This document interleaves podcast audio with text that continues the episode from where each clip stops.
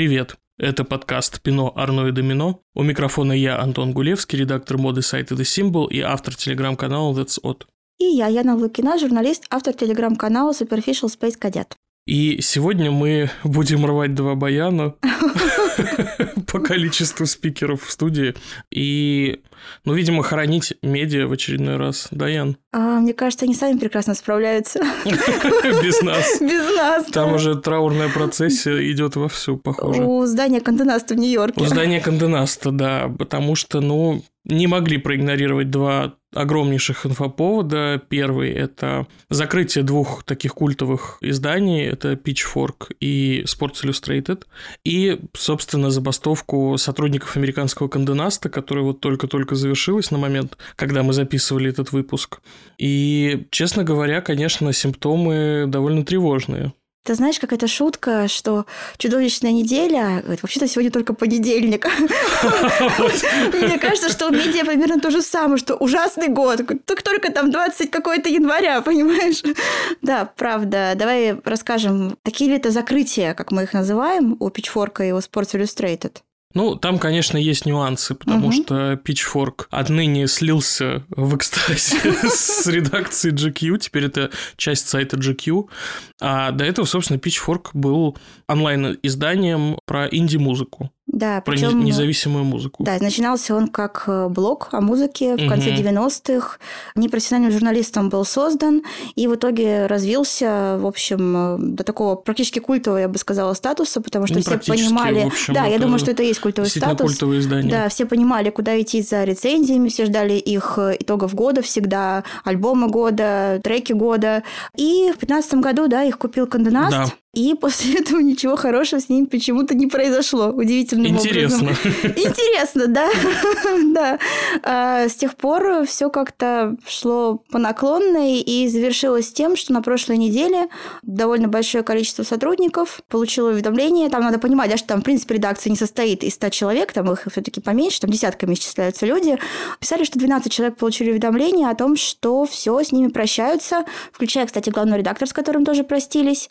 И вот некое происходит слияние с GQ. Как оно будет происходить на самом деле физически, никто не может до конца объяснить, потому что вроде как кто-то уже сказал, что сайт так и останется, мол, на месте, но какая-то будет другая структура подачи контента. Ну, в общем, очень сложно понять, что он там будет на самом деле. Плюс мне кажется, что очень многие решения сейчас принимаются в моменте, после того, как Контенас подвергли шквалу критики за это решение.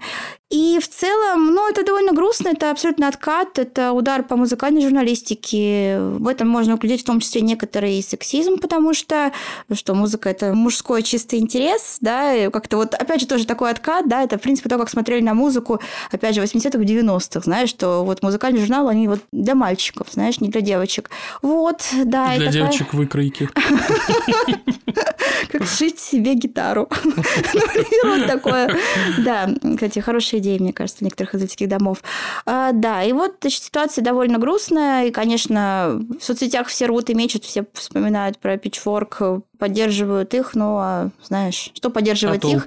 Да, и там довольно серьезно завирусилась история про то, что когда Анна Винтур, значит, э, отправляла сотрудников, ну, не знаю, в последний путь, как это называется, я не могу, последний карьерный путь куда-то. Ну, сообщала им прекрасную новость о том, что они сокращены. Да, и там кто-то отметил сотрудников, что она даже при этом не, не сняла очки. Да, э, свои знаменитые, знаменитые солнцезащитные да. очки Шанель. Там, конечно, тоже много версий на этот счет, да, потому что говорят, что вроде как ей это предписано врачом, вообще с ними никогда, мол, не расставаться, видимо, особенно в таких трудных ситуациях. Но тем не менее, Другие видишь... говорят, что там просто зрачки красные, как у Антихриста.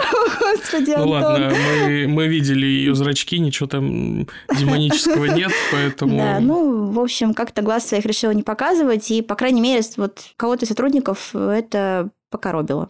Ну, меня бы на самом деле тоже, наверное, покоробило. Знаешь, когда тебе сообщают и без того не самую приятную новость, ну, ты ждешь хотя бы какого-то дежурного сочувствия, угу. знаешь, в этот момент от гонца с плохими новостями, а тут как бы тебе такая довольно роботическая холодная женщина, не снимая очков, между делом говорит, ты знаешь, а ты уволен, собирай вещи. О, не знаю, конечно, как там это было на самом деле, но звучит это так. Да, мы можем только гадать, ну, знаешь, Ну, эта женщина всегда была такая. В принципе, наверное, Ну да, от Анны Винтур странно ждать сочувствия. Вот давай вот так скажем. все таки это не тот персонаж, который себя зарекомендовал как очень эмпатичный. Мягко говоря. Да. Ну и второй кейс – это, собственно, закрытие Sports Illustrated, где, по-моему, еще меньше понятно, что происходит. Абсолютно непонятно, потому что самим журналом вроде как владела одна компания, издавала его другая, она не оплатила лицензию, первая компания отозвала лицензию, вторая компания, которая держала лицензию, значит, уволила всю редакцию, первая компания, которая владеет журналом, сказала, что мы сохраним этот бренд просто, видимо, в каком-то другом формате. Очень сложно, Будем опять выпускать же. кружки. Ну, термосы. да, с женщинами в купальниках, видимо, не знаю. А, кстати, слушай, такой богатый архив обложек, как бы, в принципе, они могут. Мерч, э, Мерч. ковать так... Интересно же, что они, в принципе-то, его и ковали. Вот тут возникает И не вопрос... выковали. Да, возникает вопрос, а что случилось? Это нам, по-видимому, еще предстоит узнать, потому что действительно очень какая-то запутанная история. Сотрудникам просто сказали, что у издания больше нет лицензии, и будет некое сокращение. А Сокращение какой части штата непонятно. И вообще довольно странная формулировка сокращения штата в условиях, когда у издания нет лицензии. Если у издания нет лицензии, это может значить только одно, что оно не имеет возможности вообще легально работать. Поэтому, мне кажется, здесь просто вводят за нос то ли аудиторию, то ли сотрудников, то ли всех разом. Скорее всего, либо просто сами не до конца понимают, что будет Как дальше дальше. жить. Да, как дальше жить.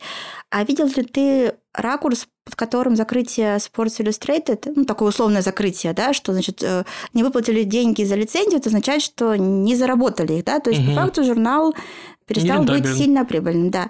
А, видел ли ты версию, что это связано, может быть, с тем, что в последние годы журнал пропитался так называемой волк-повесткой и, значит, стал очень таким репрезентативным. И вот, знаешь, очень многие радуются этому закрытию с формулировкой «go woke, go broke», мол, сами на это нарвались вот этими своими, значит, всеми делами. Ну, то есть, это некий хрестоматийный случай, как с Victoria's Secret, когда старую аудиторию, получается, распугали, а новую не заработали. Но здесь, наверное, нужно объяснить для слушателей, может быть, не все глубоко были погружены в работу издания Sports Illustrated. Sports Illustrated знамениты были в первую очередь своими swimsuit issue с э, номерами, посвященными купальникам. Понятно, что основная тематика журнала это спорт, но были вот эти тематические номера, значит, с полуобнаженными женщинами на пляже. И, естественно, в течение длительного времени это были сплошь конвенционально красивые женщины. Это были модели, поп-звезды, в общем, все абсолютно Ну, либо э, спортсменки, опять спортсменки, же, да. да. Но, опять же, это все мало чем отличалось от каталогов той же Victoria's Secret. И от журналов Playboy, и даже ведь было довольно много разных скандалов, связанных с этим выпуском, потому что там какие-то, в общем, христианские общины и разные родители из групп в WhatsApp, так называемые, они, в общем, были шокированы этими обложками. И в какой-то момент даже изданию, по-моему, пришлось ввести специальную подписку, которая позволяла получать все номера, кроме вот этих, с купальниками. В общем, это по большому счету был такой, наверное, основной хлеб, то за счет чего они гремели, потому что понятно, что спортивная журналистика, она, знаешь ли, гораздо меньше привлекает внимание, чем нагота. Ну, это сейчас так, но на самом деле в свое время же журнал-то существует с середины 20-го столетия, С И с- 50-го, по-моему, 54-го года. 54-го. И он ведь был в какой-то момент супер популярен. Там, знаешь, чуть ли не в духе, что каждый второй дом в Америке получает э, Да, потому что они в свое время дали совсем другой ракурс спортивной журналистики, умело подсветили вот тот момент, когда спорт стал, ну, по большому счету, частью поп-культуры, да, то есть когда спортсмены стали селебрити, за всем этим стали так пристально следить, но с течением времени им понадобились другие какие-то виральные истории, и вот появились вот эти номера, посвященные купальникам. А в последние годы, значит, конвенциональных красоток там стали разбавлять женщинами разного размера, разного возраста, и, как водится, не всем это понравилось. Ну и да, и, собственно, кто-то связывает закрытие как раз с тем, что, как ты правильно сказал, не всем это понравилось, и, видимо, опять какие-то христианские общины. Господи. Мне кажется, это уже не, ну, Ну, христианские шучу, общины, а, наверное, такие старорежимные читатели Sports Illustrated, у которых в календаре красном был обведен день выхода этого номера э, Swimsuit Issue. А тут, понимаешь, им в конверте приходит вообще другое. А им тут приходит Мэй Маск в купальнике. Купальники, понимаешь? Да, и они такие... Они-то не думали, что женщины, после... что женщины после 35 существуют, понимаешь? Что, что они купальники еще носят, понимаешь? Да, да, и тут, Сламота. конечно, сложно с этим смириться. Но меня, наверное, здесь трогает то, что, к сожалению, этот пример будет использовать именно как антипример э, для продвижения каких-то вот этих ценностей, так скажем, нового времени. Сто процентов. потому что вот сейчас так накопится вот эта вот подверстка, вот опять же тот же кейс Victoria's Secret, кейс Sports Illustrated, и дальше потом все скажут, ну, как можно назад откатить? Мы, в принципе, уже от, откатываемся, понимаешь?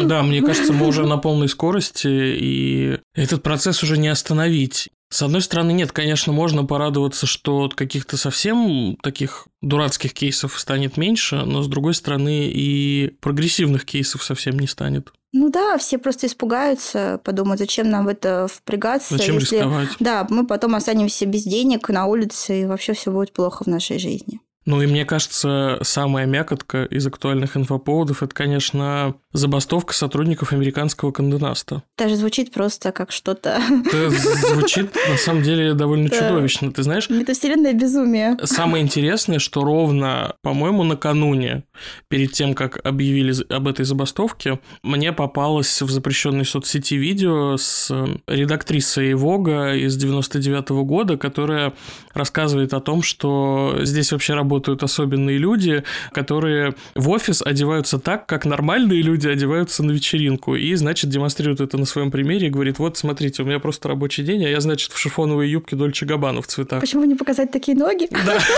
практически, практически. То есть, мне кажется, это хорошая как раз-таки иллюстрация того, как глянцевые медиа видели люди со стороны, которые угу. там не работали, да, казалось, что это мир каких-то избранных, что там, значит, люди ходят на работу на 15-сантиметровых шпильках и в последних коллекциях, и, собственно, глянцевые медиа в течение очень долгого времени сами подпитывали эту легенду. Так они так и жили, тот же контраст американский, ведь там же было время, когда там деньги не проблема, понимаешь, водители... Очевидно, 99-й год еще да, был Да, конечно, водители для редакторов, э, бесконечные какие-то перелеты, поездки, лучшие отели. Там так и было, понимаешь? Откуда этот образ, который потом, опять же, в поп-культуру залетел, делал он Прада, он весь оттуда выкован. Да, и ты знаешь, э, забавно, что когда всего этого уже не стало, по инерции все равно продолжали поддерживать эту легенду о каких-то невероятных небожителях. И даже в последнее время, когда, казалось бы, уже тотальная гласность, уже есть соцсети, все уже прекрасно понимают, что и зарплаты не те, и престуров уже меньше, и подарки запретили получать, а Конденаст знаменит тем, что они запретили в какой-то момент получать своим сотрудникам подарки от брендов. Тем не менее, вот из недавнего буквально серия тиктоков американского и британского вогов с редакторами, которые подхватили вот этот виральный виральный тренд, э, где они рассказывают, мы сотрудники Вога. Конечно, мы носим последнюю коллекцию J.W. Anderson. Мы сотрудники Вога. Конечно, мы там, не знаю, ходим обедать в ресторан. И на самом деле это, ну, вроде бы это ирония, но это смотрелось немножко сюром на фоне того, что мы все прекрасно понимаем, что все уже как бы давно не так радужно. И J.W. Anderson, если и покупается глянцевыми редакторами сейчас, то на Sale. В коллаборации с Uniqlo. Или в коллаборации с Uniqlo.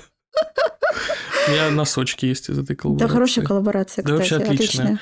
И Особенно как-то иронично то, что буквально через несколько дней после того, как они выпустили эти тиктоки, случилась забастовка.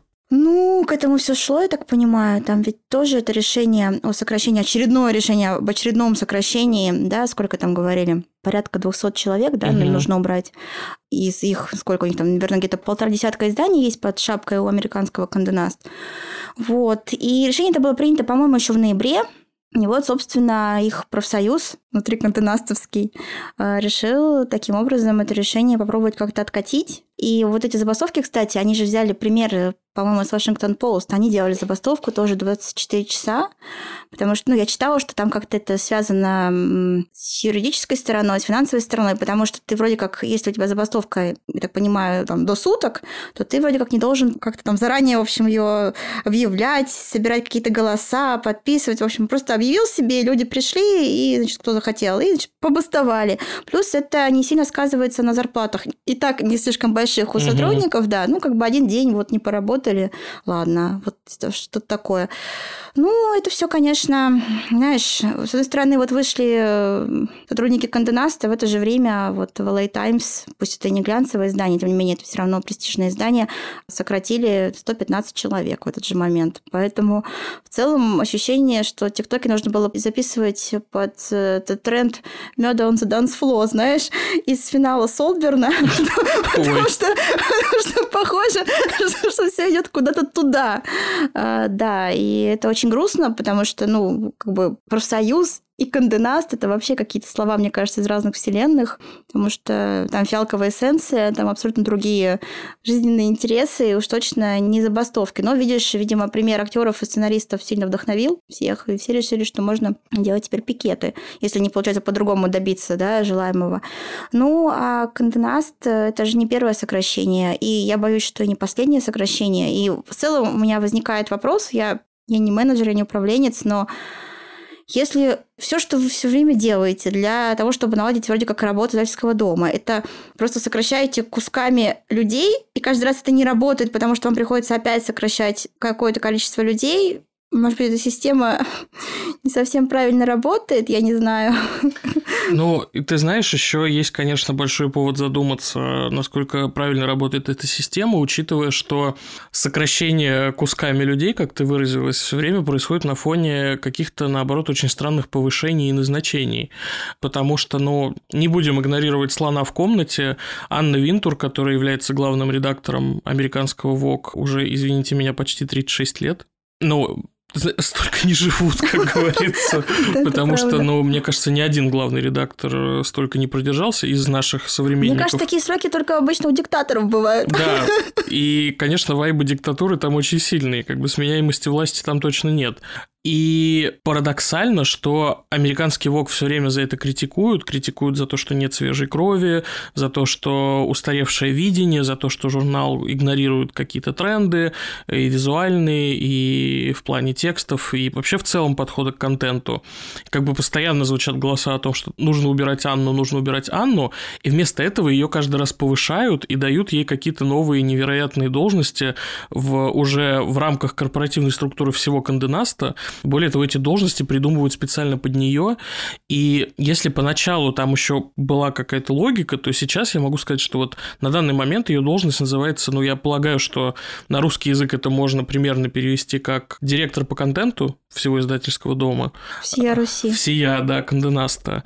При этом совершенно непонятно, что конкретно она делает. То есть там настолько размытый круг полномочий, при этом, очевидно, какая-то огромная зарплата и в целом огромное влияние на все процессы, которые происходят в Канденасте, что как бы возникает вопрос, у нее что, компромат на весь издательский дом или что? Ну, как бы очевидно, что с сотрудником уже пора расставаться, потому что, ну, как бы это перебор да, когда нет ротации сотрудников, понятно, что происходит застой. В любом случае, каким бы гениальным не был тот или иной редактор. А при этом вот вместо того, чтобы ее убрать, ее повышают, повышают и повышают. Убирают и других бы людей. Убирают других людей пачками просто. Угу. Для, для того, чтобы Анна Винтур могла продолжать получать свою огромную зарплату, ездить с личным водителем и так далее. И вот вопрос, как бы, логика где во всем этом? Ну, мне почему-то кажется, что Кантонаст, руководство, может быть, скопировало, решило, вернее, скопировать модель Шанель, которую, в принципе, тоже Карла Герфельда, знаешь, держали до, ну, собственно говоря, до последнего. Он там весь свой остаток жизни провел в этом модном доме. Может быть, им кажется, что Анна – это какой-то вот, не знаю, фундамент. Если Крестраж. Вдруг... Я думаю, тут скорее у Анны есть свои крестражи, которые можно поискать, кстати говоря. А, ну, без шуток, но, может быть, им правда кажется, может, она их убедила в этом каким-то образом, что если вдруг вот это вот, что она исчезнет, этот цемент исчезнет, то вообще рухнет все, просто к чертям и не останется ничего. Но есть же вот эта история из «Дьявол носит Прада», под которой, возможно, есть реальная фактическая основа, да, во всяком случае, многие любят так считать, читать. Там есть, э, собственно, сцена, где объясняется, что, дескать, Миранде Присли хотели найти замену, ее хотели заменить, а она потом, значит, принесла внушительную папку с... Э, Черная книжечка. С, с контактами, да, дизайнеров, и сказала, это вот те, кого я взрастила, если я уйду из подиума, они уйдут вместе со мной и больше никогда здесь не появятся. И вот есть теория, что, собственно, действительно нечто подобное было, и что Винтур э, в какой-то очередной раз, когда ей пригрозили увольнением, сказал, вы знаете, вот если я уйду, то за мной уйдут все вот эти. Знаешь, какой-то странный вайп египетских фараонов. Абсолютно. Если я уйду, за мной идут все вот эти. Кошмар, конечно, какой-то, но не знаю, чем это она уже им всем грозит, потому что, мне кажется, уже давно понятно, что медиа, особенно принт, не имеет такого большого влияния, в том числе во взращивании дизайнеров, как ты сказал, ну, потому что понятно, что дизайнеры скорее ориентируются на какие-то аккаунты из э, запрещенной соцсети, да, там угу. можно выстрелить. Мы даже знаем такие конкретные аккаунты, которые помогают именно подающим надежду дизайнерам, значит, э, набирать аудиторию, набирать свой вес медийный. Не знаю, мне кажется, все какой-то один большой газлайтинг, в котором, возможно, мы все так иначе участвуем и, по крайней мере, тоже ему подвержены. Потому что когда тебе, правда, очень много лет говорят, что вот этот человек, на котором держится просто все. Самый влиятельный, самый влиятельный человек, человек в мире моды. Да-да-да. Вот. И она там и без нее ничего, и не будет, и никогда. Ну, наверное, ты тоже вот начинаешь верить. И, безусловно, она яркий персонаж, она большой буквы персонаж. Конечно, как бы так вот в общем масштабе она, конечно, великая женщина да, вот именно по вот всему, что ее окружает, и в том числе даже там количество ее врагов тоже намекает на то, что она вот как раз такая... На ее величие. На ее величие, да, да. Что она не просто, знаешь, посидела и пошла дальше. То есть э, были другие, знаешь, редакторы нового ее поколения, мне кажется, таких как Анна, уже нет. Были в поколениях до нее. Конечно, и много историй действительно дизайнеров, которые обязаны ей карьерой, и те, кому она очень сильно помогла в какой-то момент. Небезызвестный Джон Гальяно, например, который без ее и Андре Леонетели активного содействия, в принципе, мог бы оказаться на улице в какой-то момент, но не оказался. Оказался креативным директором Dior. И есть такая тоже занятная теория, под которой, в принципе, есть обоснование, что Анна, пользуясь пользуясь своими обширными связями в индустрии, в какой-то момент стала таким, знаешь, HR-консультантом, который периодически шепчет большим боссам, кого нужно нанять из дизайнеров. Ну, такие кейсы действительно были, все прекрасно понимают, Она что... кингмейкер это называется. Абсолютно. Да, создательница королей. Но я боюсь, что, конечно, те времена уже прошли, когда она обладала таким влиянием. Я не думаю, если честно, что сейчас условный Бернар Арно на полном серьезе ей звонит и спрашивает, а кого бы мне нанять куда-нибудь. Очень надеюсь, что нет, что это было бы совсем грустно. Хотя, ты знаешь, глядя на последнее назначение и на то, как выглядит американский ВОК, я бы мог в это поверить. А говоря про Бернара Арно, я же наоборот в какой-то момент даже зафиксировала, что там случился, видимо, какой-то маленький скандал между Фогом и Диор, потому что я обратила внимание, что Диор в какой-то момент сняли рекламу практически целиком. По-моему, в одном номере не было вообще, потом в каком-то номере была одна или две полосочки, и я даже нашла там какое-то этому объяснение, потому что это было как раз после номера, посвященного Медгале, где было очень много Шанель, один сплошной Шанель, Шанель, Шанель. Угу. Диор как-то, видимо, почувствовал себя неудел, потому что, в принципе, его не так активно ставили весь год. Так что, знаешь, я к тому, что даже такие, казалось бы, крепкие и нерушимые союзы, они тоже уже подвергаются некоторым сомнениям, и бог его знает, что там будет дальше. А, ну, очевидно, что... Слушай, о чем мы говорим, если раньше там норма для американского Вога было, не знаю, ну хотя бы страниц 500-600, Сейчас, дай бог, что там было 130, понимаешь? Мы можем делать вид сколько угодно, что все хорошо, а Анна может делать вид сколько угодно, что все хорошо, но очевидно, что все не очень хорошо. А кейс Селин, это уже как бы даже не догадка, это да. абсолютно подтвержденная информация, что Селин отозвали всю рекламу из всех изданий Вога. Ну, якобы Эдди Слиман мотивировал это тем, что, дескать, очень много синдикаций, зачем давать рекламу Вог, если фактически это один и тот же контент, его уже никто не читает.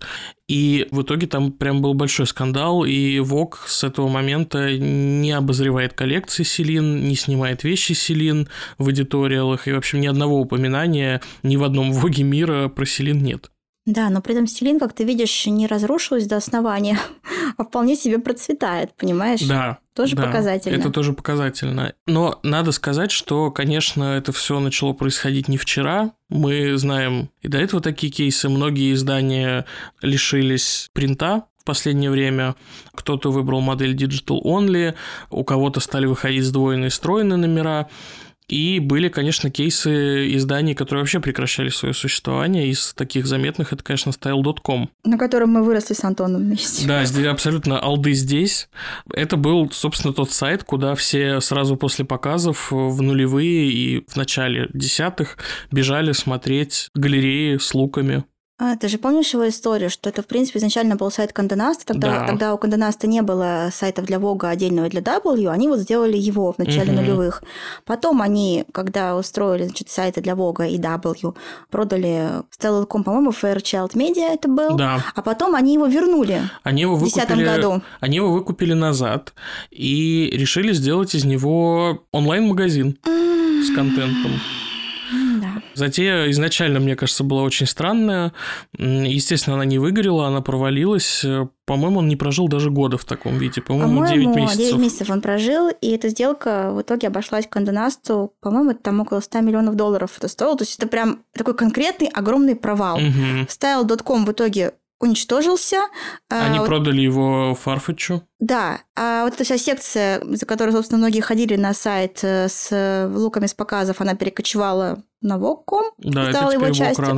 Runway, да.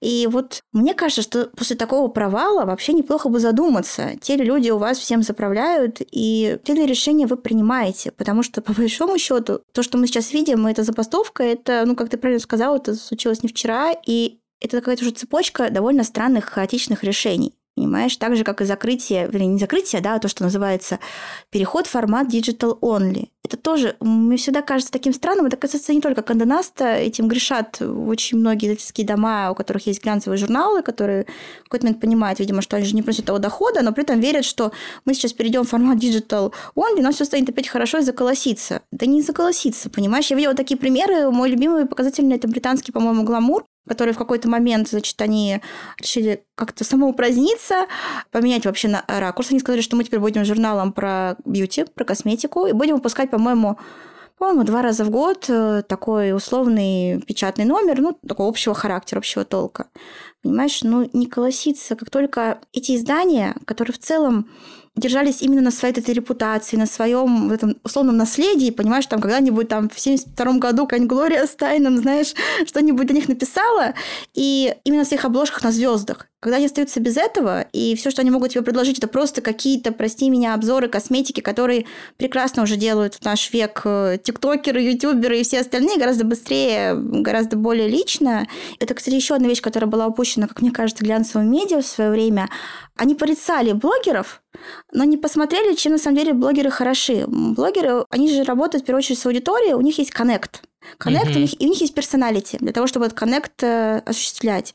А журналы этого не сделали, они остались такими холодненькими. Помнишь, был какой-то период, когда все говорили, господи, а чем они вообще все отличаются? Ты открываешь любой журнал глянцевый, любого издательского дома, они все примерно одинаковые, с одинаковым набором вещей, одинаковым набором рекламодателей, помад, э, примерным набором тем. То есть они ничем не отличаются. У журналов перестала быть какая-то своя персоналити, они стали все абсолютно одинаковые, а зачем тебе это нужно? То есть люди вообще социальные существа, они ищут коннекта. И даже когда мы обращаемся, например, к какой-то прессе или к медиа, мы все равно ищем коннекта. Почему мы любим, там, не знаю, колонки условно читать, да, или каких- Мгм. каких-то конкретных авторов. Это же не просто такой, сегодня я прочитаю это вот рецензию здесь, а завтра вот здесь. Вот просто потому что. Ты же знаешь конкретно, там, кто у тебя вызывает больше доверия, да, или там кого-то больше уважаешь.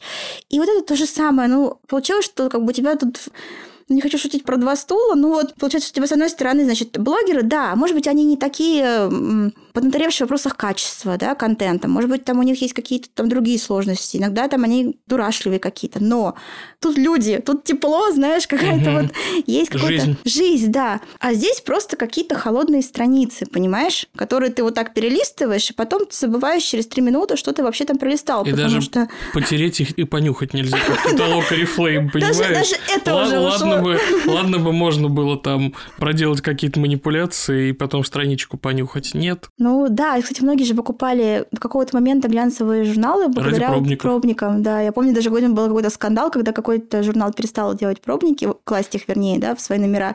И все говорят, верните тушь Шанель. Ужасно, ну это смешно. и Смешно очень мило, по-моему, да, что вот э, такая была, по крайней мере, хоть такая была миссия, понимаешь, журнала. А тут, когда ты не понимаешь, зачем тебе это, Ты знаешь, мне кажется, проблема не только в блогерах и в диджитале, которых принято винить в том, что сейчас происходит, но еще и в том, что глянец в какой-то момент не смог отстоять свою контентную независимость перед рекламодателями. сто Он процентов. стал настолько удобным и сервильным, что просто стал ненужным ни рекламодателям, ни читателям. Потому что читателю не нужен очередной рекламный каталог. А рекламодателю тоже, в свою очередь, не нужно медиа, которые никто не читает. Это замкнутый круг, понимаешь? С одной стороны, крупные рекламодатели хотели подчинить себе глянец и в какой-то момент это сделали, а потом поняли, что он в таком виде никому не нужен, и начали его постепенно сливать. Ну, глянец, да, это же вот мой любимый, называют глянцевый треугольник Картмана. Когда э, глянец должен работать на читателя, рекламодатель должен приходить на результат, а глянец в какой-то момент решил, что к черту читателя, буду работать на рекламодателя, и в итоге оказался вот и без того, и без второго, понимаешь? Ну, только, да, в полной зависимости от рекламодателя, по большому счету, но теперь уже ему нечего особо предложить, понимаешь? Мгм. Ой, там на самом деле много причин. Мы с тобой так понятно, что мы назвали там, может быть, две основных. Можно сюда же, например, приплести и общее развитие интернета, прости господи, да, то, что все равно как бы главные поставщики, даже не поставщики, наверное, главные бенефициары всего, что происходит в интернете, это, по сути, три компании. Это Мета, Amazon и это Google. Вот и все. Мета, и... которая признана экстремистской на территории Точно, да, Российской да. Федерации. Да, и по сути, как бы они получают все пирожки, понимаешь, им уже не так, может быть, и выгодно вести на эти сайты. А сайты полностью зависели, например, в какой-то момент Абсолютно. от них. Им, им как раз-таки выгодно замыкать э, весь трафик внутри самих себя. На себе, конечно. Им совершенно не нужно вести куда-то дальше. И большинство соцсетей, да, тот же запрещенный в России Инстаграм, например, он абсолютно построен так, чтобы ты не захотел никуда оттуда уходить, потому что там все внешние ссылки сделаны очень неудобно. Да. И я думаю, что это не случайность. Я думаю, что это абсолютно продуманный такой шаг с их стороны. Конечно. И плюс я даже читала, что в последние годы Google, по-моему, больше ориентируется в запросах на контент, созданный искусственным интеллектом, понимаешь? И вот живые люди там уже не, не особо нужны их тексты. Ну, тут, конечно, хочется, знаешь, пошутить, что мне кажется, что у искусственного интеллекта знаешь, были предшественники среди людей, которые писали тексты, Белла Хадид показала там животик. Мне кажется, Абсолютно. Это, это вот, я думаю, что это база. Мы тоже были этими людьми. И мы тоже были этими людьми, поэтому, да, тут мы все в этом повинны. Я думаю, что вот как раз ты был но опять же, ты знаешь, развитие интернета развитием интернета, но давайте посмотрим на многократно нами упомянутые в предыдущих выпусках приложения к газетам, у которых вполне себе все неплохо колосится. Может быть, не так, как в условные нулевые, но тем не менее, они сохранили какое-то свое лицо, и определенный пул рекламодателей, и, знаешь, выпускают номера каждую неделю, извини меня. Знаешь, я здесь, наверное, в этот раз с тобой немножко поспорю. Мне вообще стало казаться, что вот вся эта концепция, что вау, приложения газет, он такие классные, несколько преувеличены, в общем, слухи об этой классности, потому что когда ты первый раз читаешь такое приложение, там, листаешь, тебе оно нравится, потом ты понимаешь, что тоже построено довольно схематично, и от номера к номеру там не сильно что-то меняется. Да, они сильны своим визуальным контентом, у них часто очень хорошие обложки, э, очень хорошие кавер-стори, они там имеют какой-то доступ к классным героям, да, и им при этом не нужно, ну, все-таки сделать номер, понятно, что он выходит, может быть, раз в неделю или раз в две недели, сделать номер там на 50 страниц все-таки чуть-чуть попроще, чем на 250. Но глобально я думаю, что мы их воспринимаем так, именно потому, что это приложение к газете. Если бы это были полноценные журналы, я думаю, что мы бы на них смотрели совершенно по-другому, и также бы мы их клеймили их за то, какие они скучные, унылые, понимаешь, и, и все. Потому что, ну, как бы они полностью зависят от газет, Газета, слава богу, все еще каким-то образом он живо, уж не знаю, что ему помогает держаться на плаву, но тем не менее. То, что их кладут на стол нужным людям. Да. Не, ну, я, сейчас абсолютно серьезно. Мне кажется, это абсолютно залог их долголетия. И заодно с приложением Конечно. Time Style, моим любимым. Естественно, понимаешь? И какой-нибудь, значит, дяденька с часами бригет на запястье с утреца открывает газетку, чтобы посмотреть э, котировки рынка, а тут хоп, вываливается какой-нибудь How to Spend It, и он такой, о, а чё бы мне не купить вот этот галстук? Действительно, понимаешь? Ну вот, мне кажется, все равно позиция э, приложения, она такая, ну, они есть приложения, понимаешь, даже в названии заложено. Все-таки вот она такая более зависимая. Но тут, конечно... Ну, понимаешь, там все равно какой-то более эмоциональный контент, потому что ну, у них всегда действительно классный визуал, как минимум, которого в глянце уже не осталось. Но как бы, когда мы записывали выпуск про итоги прошедшего года, знаешь, мы с трудом там пять обложек вспомнили глянцевых, которые нам запомнились. Аарон Тейлор Джонсон. Это, это же, наверное, о чем-то тоже говорит. Здесь ты прав, здесь я соглашусь. И знаешь, мне кажется, какая мысль тут выходит, что они просто лучше свою аудиторию понимают. Абсолютно. Они знают свою целевую аудиторию, они работают на нее. Это то, что в какой-то момент перестал делать э, наш конвенциональный вот этот глянец. Потому что, ну, глянец же вообще большая, мне кажется, проблема с самоидентификацией, так сказать, в этих 20-х годах этого столетия. Потому что появилась эта одержимость странная вот этими новыми поколениями, э, зумерами, сейчас, видимо, уже альфами, которых нужно обязательно каким-то образом обаять. Понимаешь, что сидит редакция, которую возглавляют люди, ну, не знаю, из какого поколения, наверное, еще из молчаливого.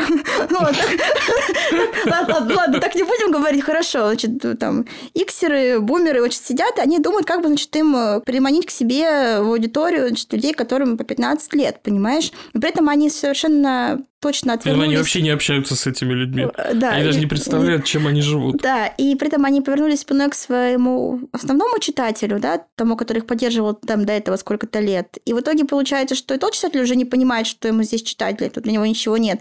А зумеры и альфы, сюрприз, они вообще не по принту они у них какие-то другие интересы. И другие интересы. Ну, понятно, что там, может быть, им нравятся какие-то зины, им нравятся какие-то интересные штуки с бумагой связанные, да, но это вряд ли американский ВОК. Ну и опять же, понимаешь, они пытаются все время создать какого-то сферического коня в вакууме, нарисовать себе модель идеального джензера. В итоге как бы ни, ну, ни один живой человек не соответствует это этому описанию. Да, это, это тоже моя любимая тема. Это да. знаешь, как э, в нулевые глянец любил описание целевой аудитории, типа девушка 25-35 лет, работает, э, возможно, она замужем, ее интересы это там мода, красота, она знает, какая новая помада вышла у Dior, водит машину и так далее. И вот, ну, это все, конечно, очаровательно, но это не живой человек, да? Да, это, это очень пусто на самом деле. Абсолютно какая-то нежизнеспособная история. И здесь также, как бы, Джензер, который весь такой за экологию, за все хорошее против всего плохого, но при этом понимаешь, покупает кроссовки за 700 евро да, на родительские деньги. И все коллекции Миу Миу скупает угу. целиком. Любитель винтажа и ресайкла. Да, мало похоже на э, качества, которые могут ужиться в одном реальном человеке, которому к тому же 15 лет. Да, но его не существует, понимаешь, а вот они его провозгласили своим новым богом. Вот и вопрос. При этом непонятно вообще, почему этого нового бога должны интересовать все эти голливудские селебы на обложках, которых снимает э, Энни Лейбовиц совершенно чудовищно. А, ну да, там же вот мы не обсуждали с тобой отдельно большой кейс вот с Сиеной Миллер на обложке американского ВОК, который вообще никто не понял, потому что все говорят, ну а для кого это, вот для чего это? Для людей, которые увлекались Сиеной Миллер там, в 2007 году, или там вот для джендеров, которые в принципе не знают, кто это даже, потому что она не настолько имеет большую какую-то карьеру, и у нее нет таких прям супер, скажем, больших культовых ролей, знаешь. Ой, ну тут, конечно, ситуация Help, Help ситуация сос. Да, даже. Ну, вообще, знаешь, хочется выступить в духе, что было, что будет, чем сердце успокоится. И что было и что происходит сейчас, мы примерно обрисовали. Как ты думаешь, что вообще будет? Что такими темпами ждет глянец и вообще, наверное, в принципе, медиа в ближайшие несколько лет? ну, новости формата, кто что показал, кто в какой юбке вышел, пишут, искусственный интеллект, естественно. Обязательно должна быть вертикаль, посвященная целиком Тейлор Свифт. Желательно, чтобы над ней работали кошки, потому что, вот так. Что еще? Что еще нам нужно добавить, так сказать? Вот, какое оно это Этот коктейль безумия. Ну да, да, что там еще должно быть? Знаешь, судя по вайбам, там должно быть все, кроме редакторов. Вот редакция там точно не нужна. Все, кошки, нейросети, Тейлор Свифт, э, что там, какие-то, наверное, бесконечные ковровые дорожки. Я даже, даже думаю, что нет, потому что, мне кажется, это скорее такой семиминутный контент, он лучше живет э, в соцсетях. В принципе, слушай, новости про то, что кто-то что-то показал, тоже лучше всего живут в соцсетях. Да, ну, но ты из соцсетей не сможешь повести на разные линки, чтобы люди что-то купили, понимаешь? Тебе же нужно зарабатывать еще. Mm. Так что тут логично все-таки какие-то подборки оставить на сайте. Да, подборки, там Белла Хадид э, вышла в такой-то шапке, вам тоже нужна такая. Вот вам семь шапок, э, как у Беллы Хадид, да-да-да. Вот это точно остается, Тейлор Свифт остается. Давай что-то третье, нам нужна такая, знаешь, трипл краун, нам нужна прям вот третий кит, короче. Конь апокалипсиса. Давай, что, что, кто? Тимоти Шаломе и Кайли Дженнер. Что-то вот должно быть такое. А, но мне кажется, знаешь, еще два коня апокалипсиса, которые выживут вообще в любой ситуации. Там всегда где-то рядом будут Анна Винтур и Эдвард Эннинфул. Вот просто эти два человека, мне кажется, абсолютно не, неистребимы и будут продолжать так же плохо делать свою работу, как они ее делали до этого. Всех уволят, Анна Винтур останется. Будет Все управлять, умрут, а я изумруд. Будет управлять нейросетями и кошками, которые пишут про Тейлор Свифт потрясающе, мне кажется. В принципе, именно о таких медиа мы и мечтали. Вот я, когда э, мечтала быть редактором медиа, наверное, вот именно это тебе и снилось по ночам. В самых страшных снах.